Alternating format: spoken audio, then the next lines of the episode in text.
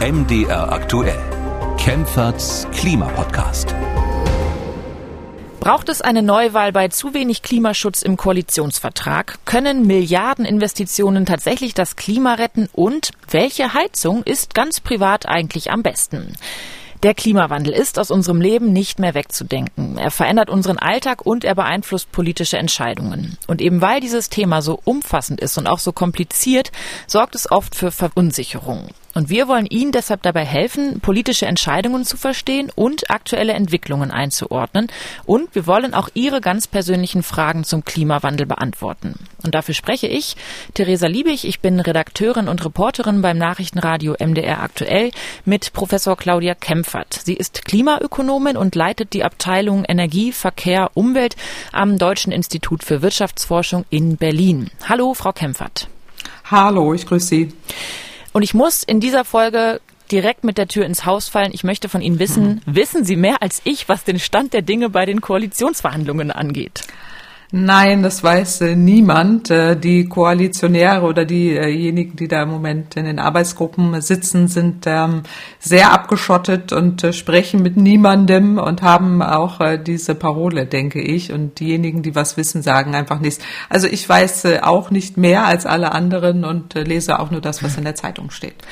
Fest steht ja heute bis 18 Uhr, sollen ja erste Ergebnisse mhm. dieser verschiedenen Gruppen vorliegen. Und also man weiß halt inhaltlich noch gar nicht so richtig, worum es dann wirklich gehen wird. Klar ist aber, dass es beim Klimaschutz zumindest ja haken soll. Von den Grünen wurde das immer wieder gesagt, unter anderem von Winfried Herrmann, der ist Verkehrsminister in Baden-Württemberg. Und der hatte nämlich gesagt, wenn wir in den nächsten Tagen beim Klimaschutz nicht zusammenkommen, dann drohen Neuwahlen. Wie sehen Sie denn die Neuwahl? Ist eine Neuwahl nötig, falls bestimmte Punkte beim Klimaschutz nicht geeint sind oder ist Neuwahl überhaupt keine Option aus Ihrer Sicht?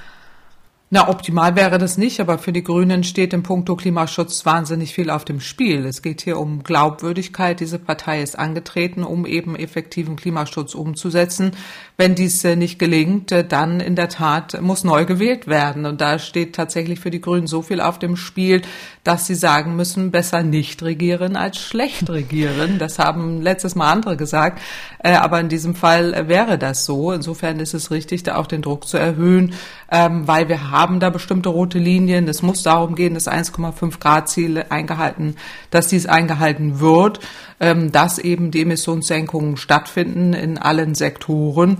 Und äh, da muss sehr viel passieren. Und wenn äh, die Grünen sich da nicht durchsetzen, sind sie diejenigen, die nicht wiedergewählt werden und denen man das am meisten ankreiden wird. Hm. Aber ist das jetzt schon der Zeitpunkt, um über mögliche Neuwahlen dann wirklich zu sprechen? Oder müsste man dann nicht erstmal diese Koalitionsgespräche verlängern? Ja, das wäre auf jeden Fall sinnvoll, dass man erstmal die Koalitionsverhandlungen verlängert, dass man auch nochmal weiter sondiert und äh, guckt, ob man sich da nicht doch annähern äh, kann. Aber für die Grünen steht eben enorm viel auf dem Spiel. Deswegen ist es so wichtig, äh, dass sie da auch drauf pochen und dass sie auch wirklich drauf setzen, dass ähm, entsprechend Klimaschutz umgesetzt wird und das auch in allen Facetten. Und genau darum muss es da jetzt auch gehen. Und wenn wir es mal ganz konkret machen, Sie sagen, für die Grünen steht viel auf dem Spiel. Neuwahl ist jetzt nicht komplett ausgeschlossen aus Ihrer Sicht.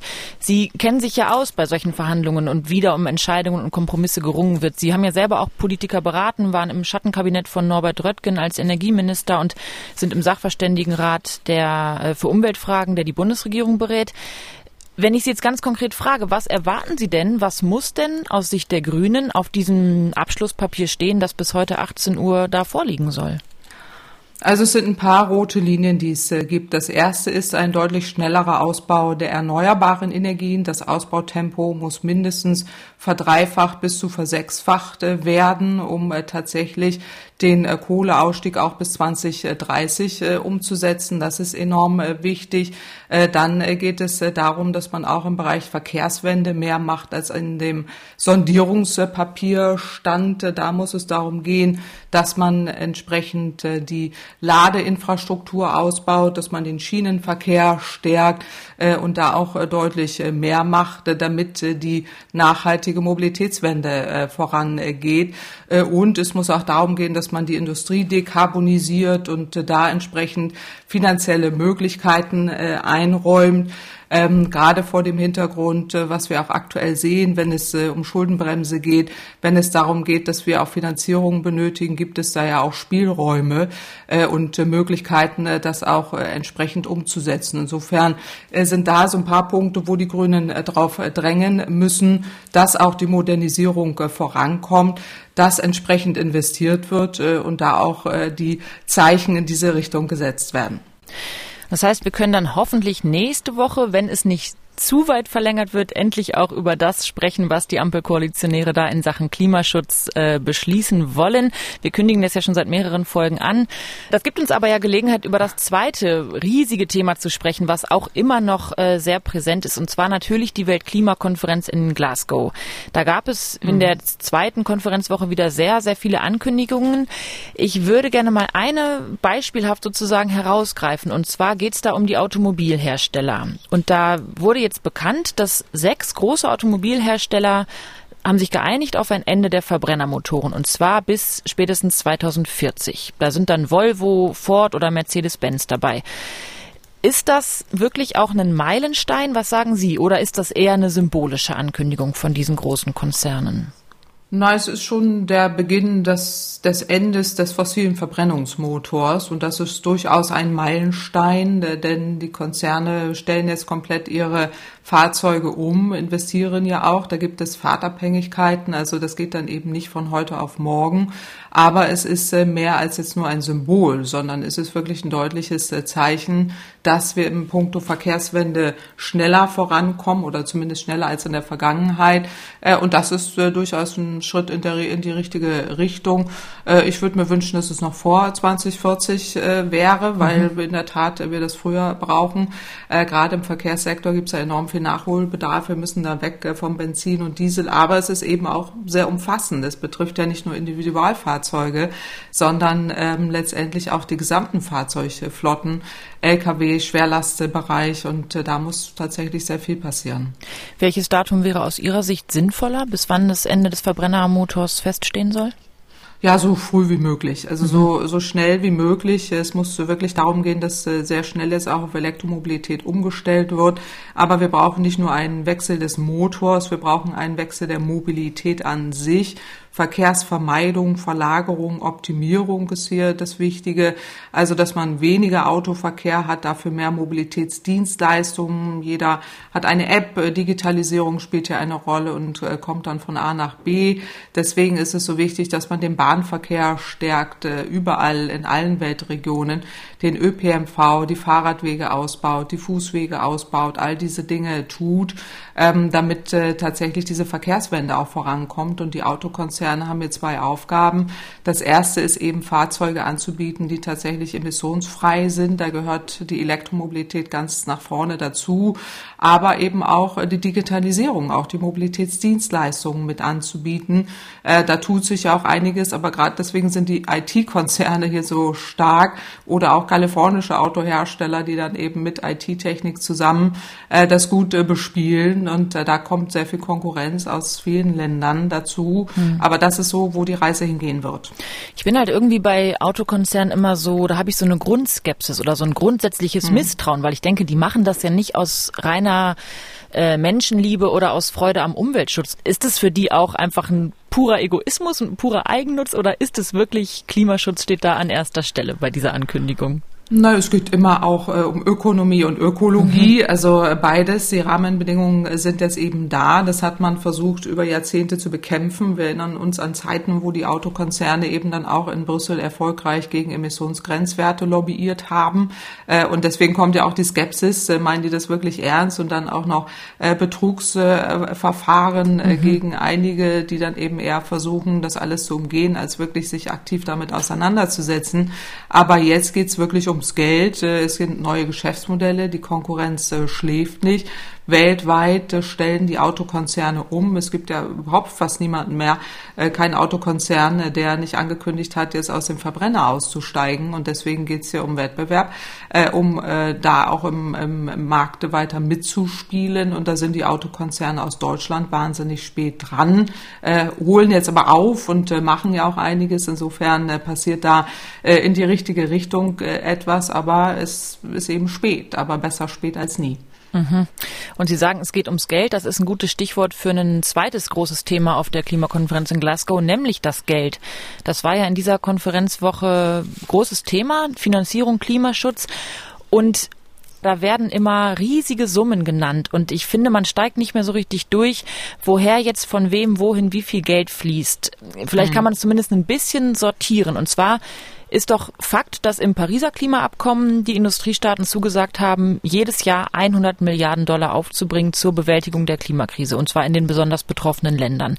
Das sollte ja. bis 2020 ja eigentlich passieren, und das wurde doch schon mal nicht erreicht, oder? Ja, man streitet sich noch immer und deswegen auch in Glasgow die Diskussion äh, darum, äh, wer wann wie viel wo einzahlt. Äh, das ist in der Tat beschlossen worden. Corona-bedingt versuchen da jetzt einige Staaten entsprechend mehr Zeit zu bekommen. Aber in der Tat muss es darum gehen, diese 100 Milliarden zur Verfügung zu stellen, damit eben auch Entwicklungsländern denen geholfen wird bei der Anpassung an den Klimawandel und auch entsprechend die, die Finanzierung stattfindet in eine emissionsfreie Wirtschaft. Und äh, das ist so wichtig, dass äh, man zumindest diese, diese Vereinbarung auch tatsächlich einhält. Und gibt es denn aus Ihrer Sicht schon verbindliche Zusagen aus Glasgow, die trotzdem zeigen, ja, die Industriestaaten halten ihre Ankündigungen und unterstützen die ärmeren Länder auch entsprechend finanziell oder hört es da beim Geld tatsächlich auf? Na, es hört beim Geld nicht auf. Es wird wie immer dann um Einzelheiten äh, gestritten, um Unterparagraphen, äh, die dann da irgendwie abgedeckt äh, werden müssen. Aber in der Summe ist man sich schon einig, dass es darum geht, dass man äh, finanzieren muss und dass auch finanziert werden soll. Ähm, die Tücken stecken da immer im Detail, aber äh, wichtig ist eben tatsächlich, dass, äh, und die Entwicklungsländer drängen da ja auch zu Recht drauf, äh, dass man äh, diesen Ländern hilft, einerseits eben sich da besser vorzubereiten auf den Klimawandel, Vorsorgemaßnahmen zu ergreifen, aber andererseits äh, auch die Länder, die Verursacher sind, mehr zu tun, um die Emissionen einzudämmen. Das ist ja genau äh, die Aufgabe eben einer solchen globalen Klimakonferenz, das auch entsprechend festzuzurren. Und deswegen debattiert man so lange und äh, verhakt sich da auch an der einen oder anderen Stelle. Es geht immer ums liebe Geld, aber äh, am Ende des Tages hoffentlich einigt man sich. Wird man sich da bis zum 12. November, das ist ja planmäßig Ende der Konferenz, einigen können oder rechnen Sie mit einer Verlängerung der Verhandlungen? Also die Vergangenheit hat immer gezeigt, dass man verlängern muss, äh, weil man sich dann eben doch nicht einig ist äh, bei diversen äh, Komponenten, dass man da noch mal einen Tag oder mehrere Tage vielleicht dranhängen muss, ist vielleicht auch diesmal ähm, nicht ausgeschlossen. Es gibt ja jetzt schon einen ersten Entwurf des Abschlusspapiers, wo noch sehr, sehr viele Leerstellen drin sind. Insofern kann ich mir vorstellen, dass man vielleicht auch länger verhandeln muss, um äh, diese Leerstellen dann äh, zu füllen äh, und dass es dann eben nicht bei so leeren Formeln bleibt, sondern tatsächlich ja auch ein paar Durchbrüche erwartet werden können. Die Ankündigungen zu Beginn waren ja schon sehr ermutigend und auch schon in die richtige Richtung, aber da muss natürlich noch mehr kommen. Hm. Sie sagten vorhin auch, die ärmeren Länder drängen zu Recht drauf und fest steht ja, dass nun mal arme Staaten mehr unter der Klimakrise leiden als die reichen Industrienationen, also finanziell auch einfach, nicht nur was die Wetterumstände sozusagen vor Ort betrifft mit Dürre, Hitze und Sturzfluten, mhm. Überflutungen und so weiter, sondern auch wirtschaftlich. Das geht auch aus einer Studie hervor, die wurde am Montag veröffentlicht. Die ist äh, wurde im Auftrag der Hilfsorganisation Christian Aid gemacht, unter anderem auch mit äh, der Berliner Humboldt-Universität, die war daran beteiligt. Und mhm. die sind ja ganz konkret zu dem Ergebnis gekommen, bei einer Erderwärmung um 2,9 Grad, wonach es ja dann nach aktuellem Stand aussieht, drohen den dort 65 untersuchten armen Ländern und kleinen Inselstaaten im Schnitt ein Rückgang des Bruttoinlandsprodukts um fast 64 Prozent bis zum Jahr 2100. Bis 2050 ja. werden es im Schnitt immer noch fast 20 Prozent zurückgehen. Das sind ja enorme Zahlen, also 64 Prozent Rückgang. Welche Lösung gibt es denn, um dieses riesige globale Problem zu lösen? Ja, das ist genau das, äh, worüber wir ja bei den internationalen Klimaverhandlungen jetzt immer streiten und die Weltnationen sich da eben nicht einig sind. Es ist genau das, was diese Studie feststellt, dass die Hauptverursacher des Klimawandels die Industriestaaten sind, die seit Jahrzehnten äh, Treibhausgase verursachen äh, und die Hauptleidtragenden andere Staaten sind, die nicht Verursacher sind, insbesondere Entwicklungsländer, die eben selber kaum Treibhausgase verursachen, aber dann enorme wirtschaftliche Schäden haben in der Zukunft durch Dürren, durch Überflutungen äh, und all die extremen Wetterereignisse, die immer häufiger und intensiver auftreten. Und in der Studie werden ja äh, sehr viele Staaten ja auch benannt und die einzelnen ökonomischen Schäden auch ausgewiesen. Und darum muss es gehen. Wir haben ja eben schon über die Finanzierung gesprochen, dass man einerseits diesen Ländern hilft bei der Anpassung an den Klimawandel, um eben solche hohen Schäden zu vermeiden. Und auf der anderen Seite die Industriestaaten aber alles tun müssen, um ihre eigenen Treibhausgase zu senken. Äh, und nur das ist die Antwort darauf. Der Klimawandel muss äh, gestoppt äh, werden, muss eingedämmt werden, damit eben solche globalen Schäden nicht auftreten. Man muss ja hier auch noch sagen, die Entwicklungsländer, um die es hier geht, das ist in erster Linie Afrika, mhm. die hier angeguckt wurden, die einzelnen Staaten, also sind ohnehin ja schon viel ärmer als jetzt die reichen Industriestaaten. Und da trifft es dann natürlich die Ärmsten äh, der Armen noch mal härter. Äh, und deswegen ist es äh, so wichtig, dass die reichen Staaten, die es sich ja auch leisten können, in Anführungsstrichen eben Klimaschutz zu machen oder sich dann im Extremfall eben auch besser anpassen können, dass man aber diesen Ländern dann auch hilft. Durch diese Kombi, durch diese Kombimaßnahme einerseits Geld zu geben für die Anpassung und andererseits alles dafür zu tun, dass die Treibhausgase eingedämmt werden. Sie haben sich ja die Studie vorab auch angesehen. Können Sie vielleicht mhm. mal ein, zwei ganz konkrete Beispiele nennen? In welchen Ländern droht denn der größte Verlust und wie zeigt sich das dann in den Ländern vor Ort?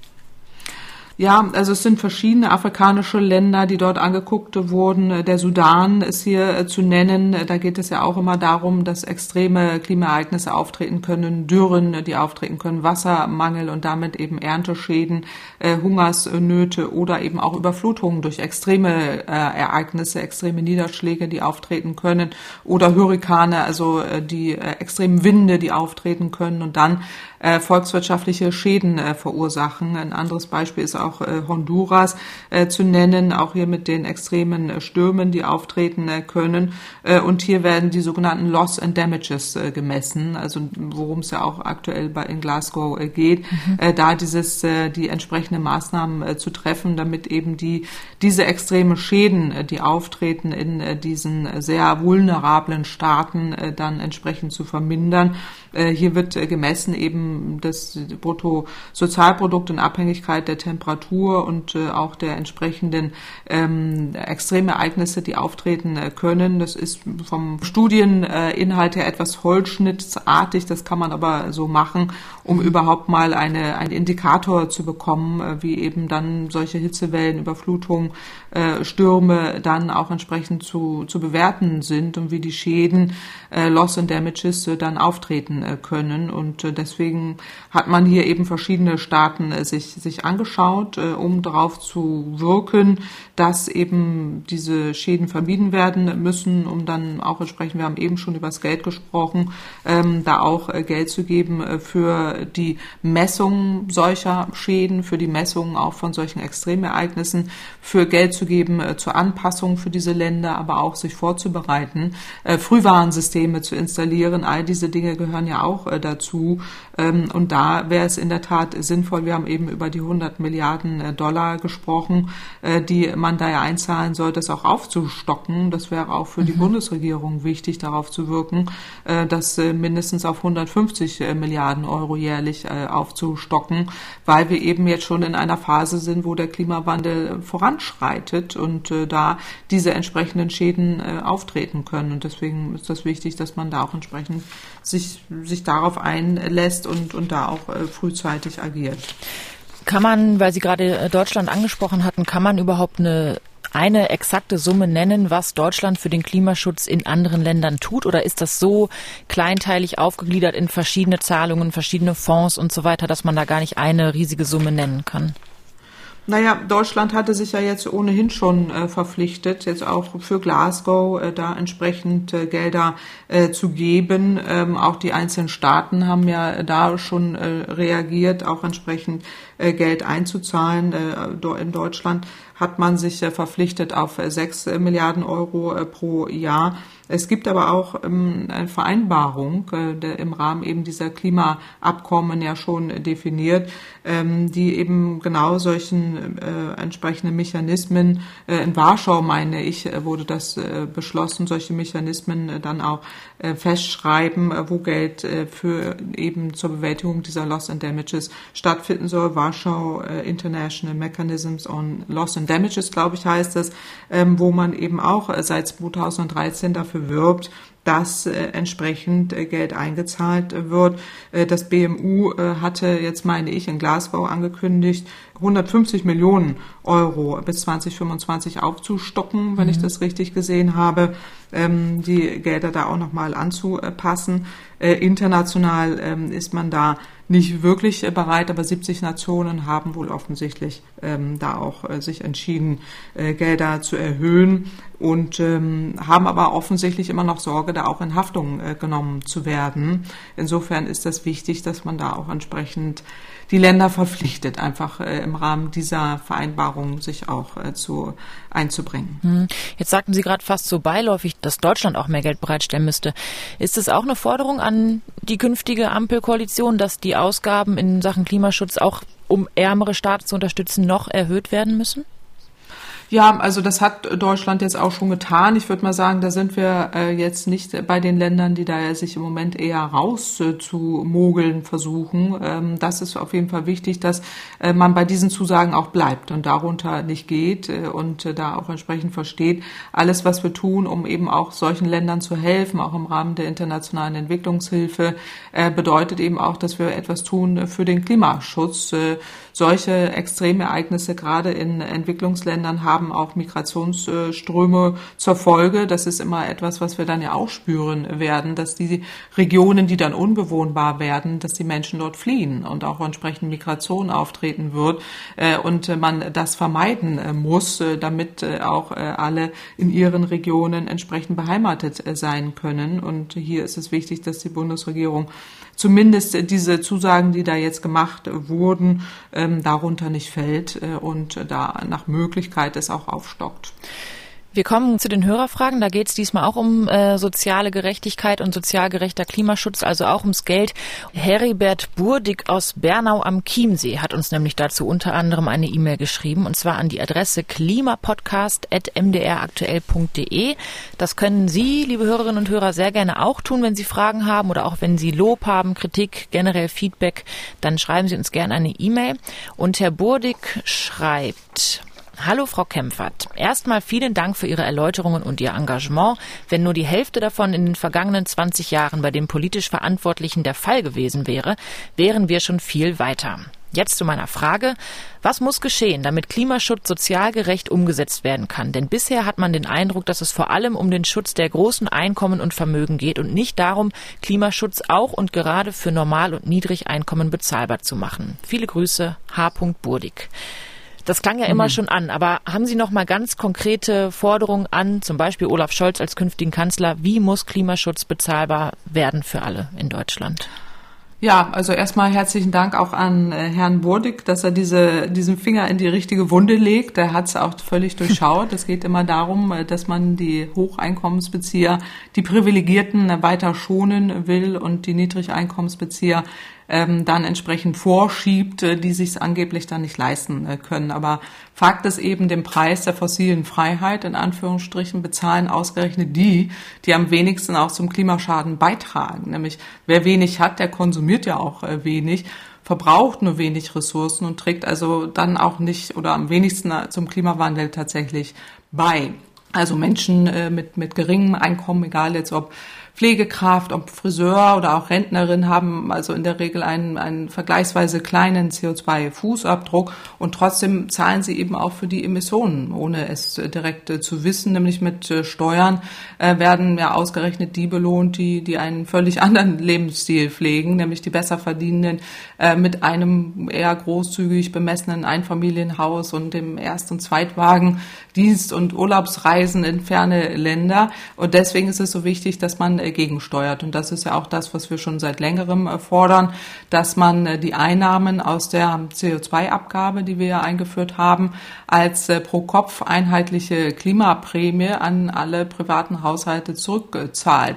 Das würde dann in der Tat Haushalte mit niedrigem Einkommen besser stellen, die eben tatsächlich mehr bekommen, als ihre Belastung durch den CO2-Preis dann bedeuten.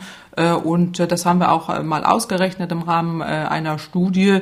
Wenn man beispielsweise einen, einen Preis jetzt von 80 Euro je Tonne CO2 einführen würde, dann würde man jährlich etwa pro Kopf 80 Euro zurückbekommen. Und dann, wenn wir es durchrechnen, zwei Beispiele dazu, dass ein kinderloses Doppelverdienerpaar mit etwa 5000 Euro Haushaltsnettoeinkommen, einem Eigenheim, zwei Autos, die zahlen dann im Monat etwa etwa 12 Euro mehr ähm, die in der Stadt äh, zur Miete lebende Familie, etwa mit, mit zwei Kindern und etwa so, so 3000 Euro Haushaltseinkommen, mit einem Auto hätte dagegen jeden Monat 5 Euro mehr im Portemonnaie. Daran erkennt man, je niedriger das Einkommen, desto eher kann man da etwas zurückbekommen. Und insofern ist das auch sozial äh, gerecht, dass man die Niedrigeinkommensbezieher im Blick hat. Aber nochmal, die Verursacher sind die Hocheinkommensbezieher und die dann auch prozentual an ihrem Einkommen gemessen ähm, dann das sich auch leisten können, äh, dafür mehr zu bezahlen. Und das, das ist genau diese soziale Gerechtigkeit, um die es geht. Hm. Jetzt hatten Sie die CO2-Abgabe genannt. Gibt es noch mehr ganz konkrete Maßnahmen, die dabei helfen würden? Der Klimaschutz an sich ist eben auch äh, sozial, bedeutet soziale Gerechtigkeit. Also ein anderes Beispiel ist eben, wenn wir Verkehrswende machen, mit einer Stärkung des ÖPNV, mit einer Stärkung des Bahnverkehrs profitieren insbesondere Niedrigeinkommensbezieher, ähm, die eben sich gar kein Auto zum Teil leisten können. Äh, und das ist so, so auch äh, wichtig. Und äh, wenn wir jetzt äh, die energetische Gebäudesanierung fördern, fördern äh, oder auch die Verkehrswende in den Städten äh, fördern, bedeutet das eben, dass dann auch Wohnungen weniger Energiekosten haben, dass man weniger abhängig ist eben von hohen fossilen Energiepreisen und das bevorteilt dann tatsächlich äh, auch ärmere Haushalte. Also überall, wo wir ansetzen, nochmal, Klimaschutz schafft soziale Gerechtigkeit.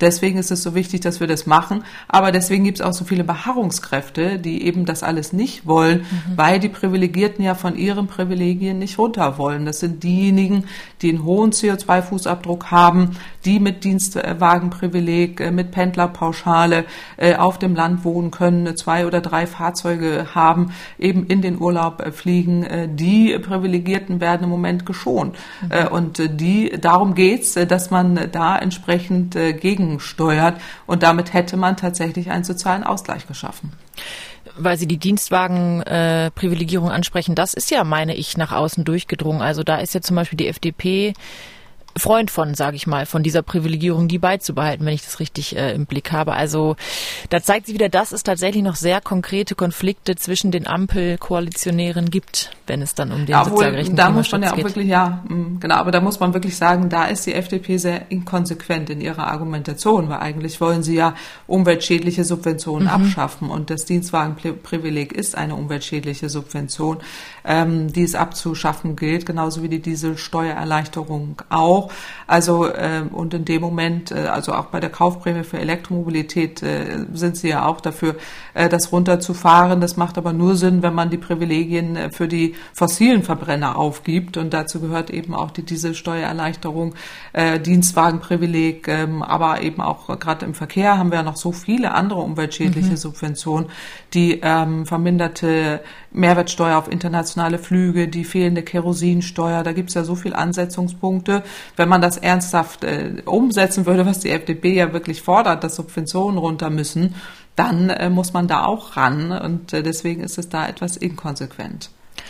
Ja, ich kann mich nur wiederholen. Ich hoffe, dass wir nächste Woche das dann besprechen können. Ob so detailliert schon wird, weiß man ja auch nicht. Aber früher oder später wird es ja einen Koalitionsvertrag geben müssen und dann ja, werden vielleicht, wir ihn, wer weiß, vielleicht heute um 18 Uhr sind wir ja schon so weit. Also man weiß es ja nicht. Dann müssen ja. wir für ja. morgen eine Sonderfolge aufnehmen. Dann müssen wir für morgen eine Sonderfolge aufnehmen, genau. Ja. Erstmal machen wir weiter mit den Hörerfragen. Da hat uns eine Frage per Sprachnachricht erreicht und zwar von Angelika Bauer aus Oberbayern und die spiele ich mal vor. Ganz herzlichen Dank erstmal für Ihren Einsatz und diesen tollen Podcast hier. Ich habe eine Frage zu Heizungen. Wir müssen unsere 32 Jahre alte Gasheizung demnächst ersetzen und möchten dies natürlich nachhaltig tun. Was halten Sie von Pellet- oder Hackschnitzelheizungen? Klar, Holz ist ein nachwachsender Rohstoff, aber was ist mit der Feinstaubbelastung? Sollten wir diese nicht auch vermeiden? Ich freue mich auf Ihre Antwort. Vielen Dank. Genau, dazu passt auch noch die Frage von Manfred Müller, der nämlich ganz direkt gefragt hat, welches Heizungssystem ist für die Zukunft geeignet. Vielleicht können Sie beide Fragen miteinander beantworten.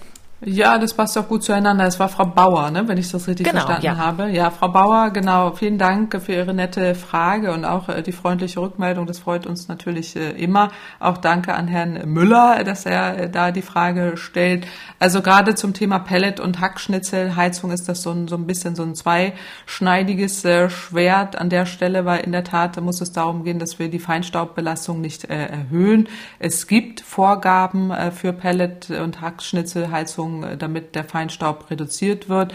Man muss aber auch dazu sagen, es ist nicht ernsthaft äh, klimaneutral, also im wahrsten Sinne des Wortes, weil wenn Sie Holz äh, verbrennen, ähm, haben Sie eben die Senkenfunktion nicht mehr. Senken bedeutet, dass Wälder CO2 aufnehmen. Wenn Sie es dann äh, verbrennen, geben Sie es wieder ab und äh, das ist nicht äh, so klimaneutral, wie wir es eigentlich äh, bräuchten. Deswegen äh, ist es wichtig, dass man dafür keine Wälder abholzt, sondern wirklich Restholz verwendet. Und es gibt eine gewisse Nutzungskonkurrenz beim Holz. Äh, Holz sollte besser im Bauen äh, genutzt werden, also als Baumaterialien. Da müssen wir auch wegkommen von Beton und äh, anderen Dämmstoffen. Äh, und da bietet sich Holz tatsächlich an. Das heißt, man muss da auch so ein bisschen gucken.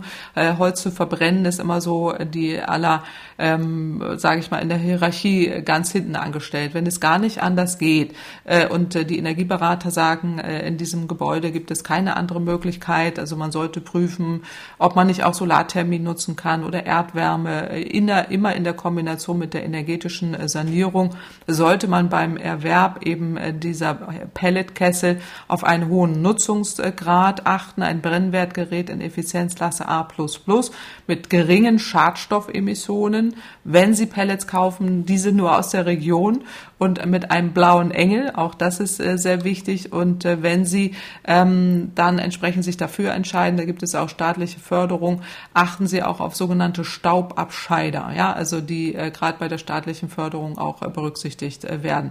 Also wichtigste ist Wärmedämmung, prüfen, ob nicht andere Formen von erneuerbaren Energien möglich sind, Solarthermie, Erdwärme oder anderes und dann auch entsprechend, wenn dann Pellets, dann nach diesem äh, Umweltkatalog, äh, das ist tatsächlich sehr wichtig.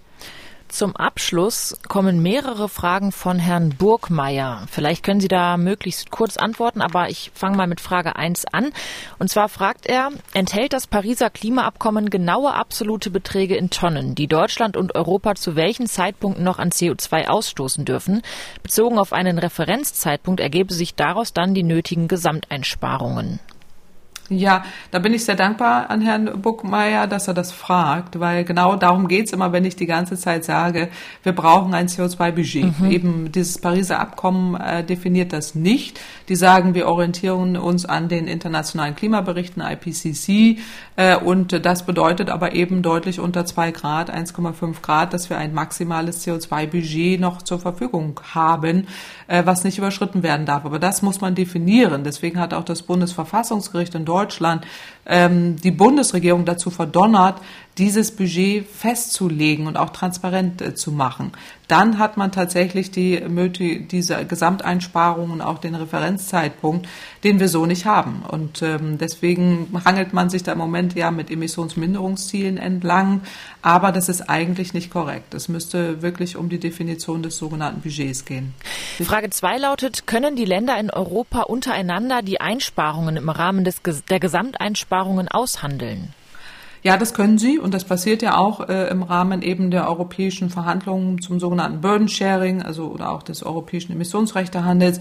Einzelne europäische Länder definieren unterschiedliche Emissionsminderungsziele Europa hat ja jetzt dieses Fit for 55-Programm vorgestellt. Da geht es ja darum, die Emissionen äh, um 55 äh, Prozent bis 2030 äh, zu senken. Äh, und das muss jetzt ausgehandelt werden. Welcher Staat macht denn da drin was? Deswegen sind diese Verhandlungen auch so schwierig und so zäh, weil da geht es dann auch um ähm, jede Tonne CO2, die dann irgendwo eingespart werden soll oder eben nicht. Äh, und deswegen ist das genau dieser schwierige Prozess in, in Europa. Hm.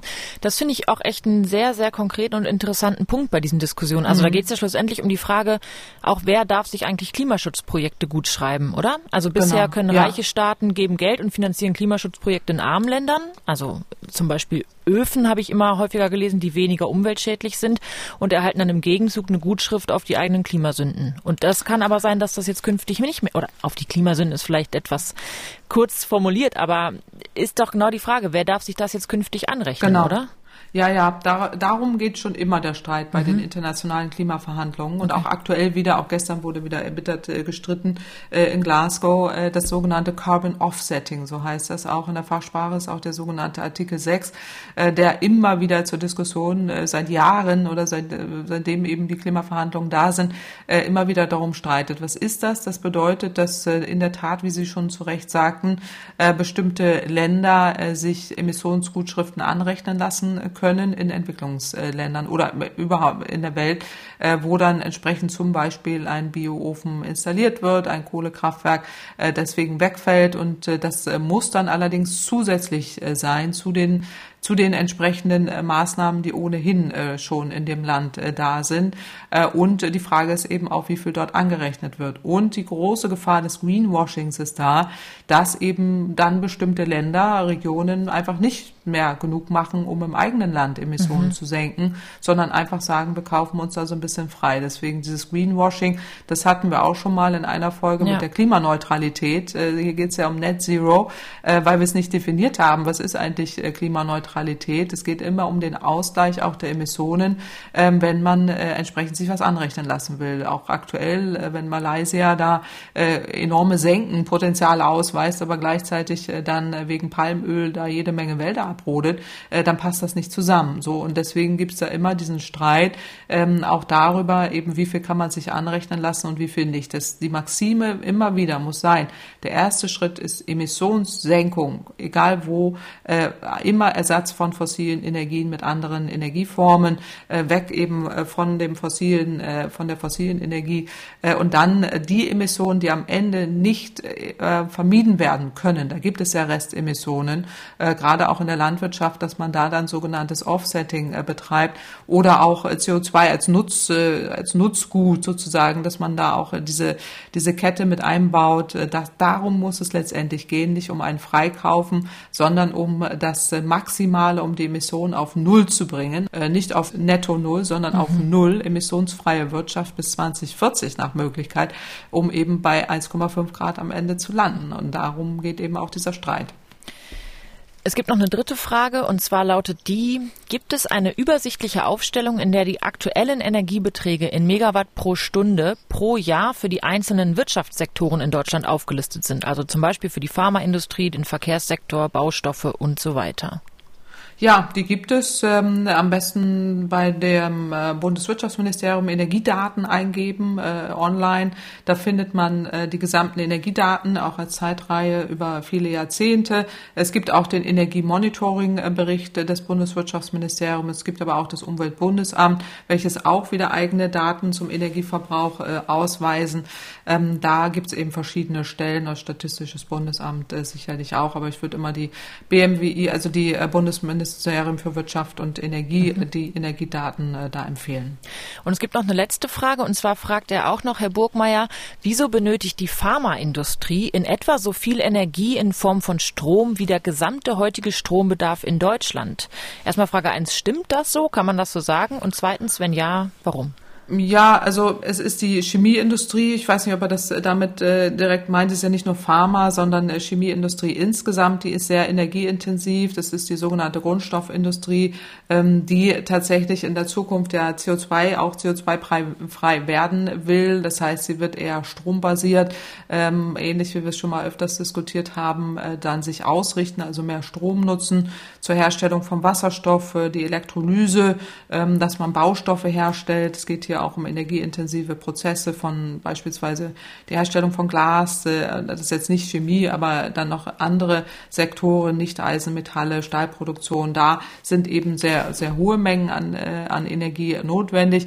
Bei der energieintensiven Industrie ist, ist in der Tat die Chemie als ein Baustein äh, zu nennen, wovon Pharma dann auch wieder ein Baustein ist. Und da geht es darum, dass man eben das umstellt und dann in Richtung Strom basiert, Ökostrom basiert. Deswegen braucht man da sehr viel mehr Strom äh, insgesamt. Und ähm, das ist hier Bedarf, der Bedarf äh, gemeint. Ich glaube, äh, dass äh, das hier in der Frage drin steckt. Es gibt eine Studie des äh, Bundesverbands der chemischen Industrie, äh, die dann entsprechend veröffentlicht haben, dass sie in der Zukunft, wenn sie auf Wasserstoff basiert, ihre Produkte umstellen, dann der Strombedarf sich deutlich erhöht und der dann so hoch ist wie der gesamte heutige Strombedarf. Das kann man abmildern, indem man auch dort effizienter wird, aber in der Tat wird der Strombedarf zunehmen. Deswegen ist es ja auch so wichtig, dass, der, dass die Ökoenergien ausgebaut werden müssen. Das hatte ich hier auch schon sehr oft genannt. Mhm. Und damit sind wir auch dann fast am Ende von dieser Folge. Mhm. Wir müssen nur noch mal ganz kurz auf die Folge zur Atomenergie eingehen. Da haben wir ja schon mal drüber gesprochen. Offenbar ist uns da ein kleiner Fehler unterlaufen. Da gab es äh, einige Mails dazu, unter anderem von einem Herrn Lehmann, der sehr herzlich grüßt und sich aber wundert, dass die Rede davon war, dass Methan eine vielfach höhere Lebensdauer in der Atmosphäre hätte als CO2. Das haben Sie tatsächlich in der Folge zur Atomenergie auch so gesagt. Ich habe noch mal reingehört. Korrekt muss es heißen, dass Methan eine kürzere Lebensdauer als CO2 ja. hat. Richtig? Also da bin ich sehr dankbar. Wie, wie war der Hörername noch? Äh, Entschuldigung, das habe ich gerade jetzt äh, Herr Lehmann verpasst. war das. Herr Lehmann, Herr Lehmann, genau, Herr Lehmann, äh, wunderbar, Herr Lehmann, vielen Dank dafür. Das war der Test, ja, ob Sie zugehört haben oder nicht. Ja, das sagen wir jetzt natürlich nur so. Nein, nein, Scherz beiseite. Sie haben völlig recht.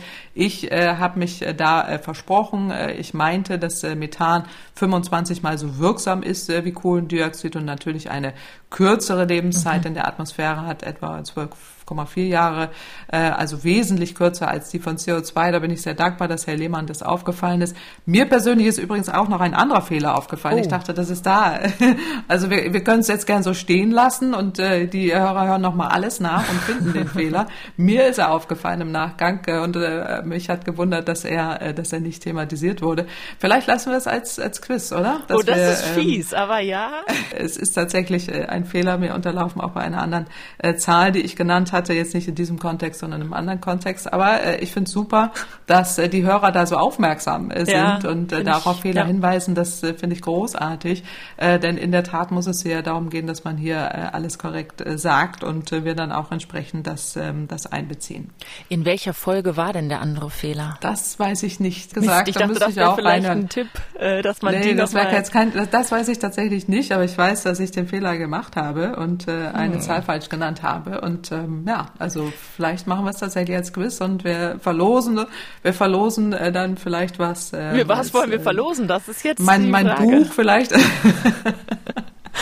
Ja. Ich persönlich äh, werde mit Widmung äh, jemanden äh, das schicken, wenn, wenn es tatsächlich gefunden wird. Das ist doch Nein, nein, müssen wir nicht machen, aber äh, wir können ja mal schauen, ob äh, sinnvolle Antworten und Hinweise auf den Fehler kommen. Ich werde jetzt, äh, der Kollege, der die Hörermails beantwortet, wird sich bedanken, weil jetzt wahrscheinlich sehr oh viele zusätzliche oh, Mails wei, kommen. Aber dem schicke ich, ja, okay, der, der, der kriegt auch entwickelt. was. Ja, genau. Ja, alles klar. Wer nun Fehler findet oder Lob oder Kritik hat oder was auch immer, gerne Ihre Fragen auch weiter an klimapodcast.mdraktuell.de schicken. Und damit sind wir nämlich am Ende von dieser Folge. Und eventuell besprechen wir dann am Anfang der kommenden Folge bevor wir über die Koalitionsverhandlungen reden, die, den Fehler aus der anderen Folge. Aber mal schauen, ob das jemand auflöst. wenn nicht, lösen wir es trotzdem auf. Ich finde, wir lösen wir es so oder auf. so auf und dann äh, sind alle auf. Unklarheiten und Fehler beseitigt. Genau, aber es gibt da irgendwie, da sind Sie jetzt mehr Fachfrau in den Medien, äh, durchaus äh, diesen, ähm, wie heißt das denn eigentlich, wenn man da auf die nächste Folge Spannungen aufbaut am Ende den, der letzten Folge? Den Teaser oder den Cliffhanger. Wir müssen jetzt Cliffhanger, der genau, Cliffhanger. den Cliffhanger äh, so, äh, das nächste Mal reinzuhören und äh, dann auch entsprechend die Auflösung zu bekommen. Perfekt, genau. Da müssen wir sie nur in der nächsten Folge auch liefern, aber ich schreibe es mir auf. Na wir klar. werden dran denken nächste Das- Woche. Also ich denke auf jeden Fall dran. Sehr ja, gut. Klar. Ja. Schön, dann eine schöne Woche und bis nächste Woche zur nächsten Folge. Danke, wünsche ich Ihnen auch. Tschüss. Tschüss. MDR aktuell. Kempferts Klimapodcast.